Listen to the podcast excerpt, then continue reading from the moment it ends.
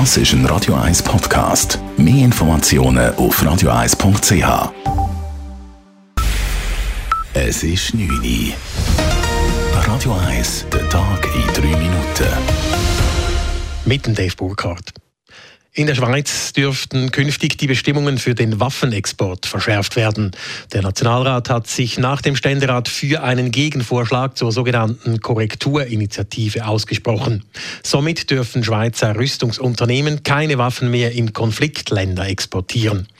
Die Initianten haben bereits angekündigt, dass sie ihre Initiative zurückziehen, wenn der Gegenvorschlag angenommen wird. Entsprechend groß ist nun die Freude bei SP-Nationalrätin und Mitglied des Initiativkomitees Priska Seiler-Graf. Ich bin richtig euphorisch, ich freue mich schaurig. Ich muss wirklich sagen, ich habe fest Freude, dass der Gegenvorschlag in der Version Ständerat jetzt eine Nationalratsmehrheit gefunden hat und der ist jetzt wirklich so griffig, dass man zufrieden sein Auf der anderen Seite sind die Gegner der Vorlage enttäuscht. Sie befürchten den Verlust von Arbeitsplätzen in der Schweizer Rüstungsindustrie.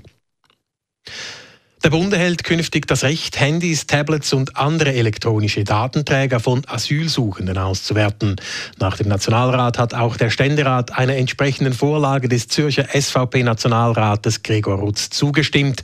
Er nahm die Änderungen des Asylgesetzes mit 30 zu 12 Stimmen an. Das Geschäft ist nun bereit für die Schlussabstimmung. Der Bund soll die Covid-Schnelltests erst einen Monat später kostenpflichtig machen als geplant.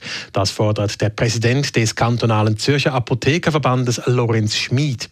Dass Leute zum Beispiel vor dem Ausgang selber für Tests zahlen müssen, begrüße er zwar grundsätzlich, allerdings seien gerade junge Menschen von der schnellen Entscheidung des Bundesrates überrascht worden, so Schmid. Sie haben nicht können zuerst impfen und jetzt werden sie einfach Mitte September äh, informiert. Wir ändern die Verordnung. Ab dem 1. Oktober musst du zahlen.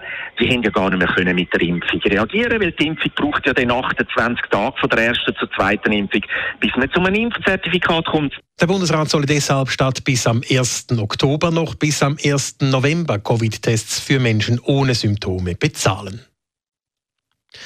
Der Zoo Zürich hat in den nächsten 30 Jahren Großes vor. Heute präsentierte der Zoo seinen Entwicklungsplan 2050. Laut Zoodirektor Severin Dressen umfasst dieser drei Hauptziele. Wir wollen weiterhin innovativ in der Tierhaltung sein. Wir wollen elf Lebensräume nachher im Zoo haben, die einfach im Bereich der Bildung, im Bereich der Forschung, im Bereich des Artenschutzes wichtig sind. Und wir wollen die Bildung noch mehr darauf fokussieren, wie wir alle selbst dazu beitragen können, Natur- und Artenschutz zu betreiben. Außerdem plant der Zoo Zürich verschiedene Bauprojekte. Als erste der geplanten Großanlagen entsteht bis 2025 die Pantanalvoliere mit fliegenden Großpapageien.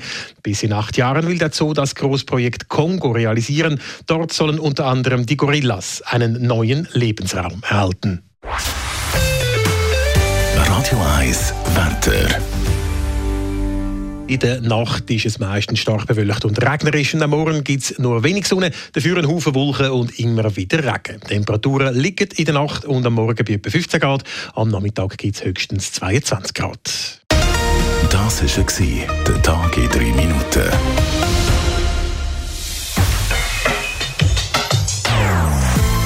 Non-Stop Music auf Radio 1.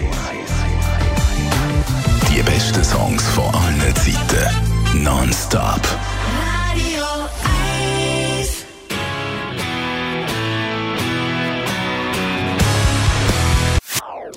Das ist ein Radio 1 Podcast. Mehr Informationen auf radio1.ch.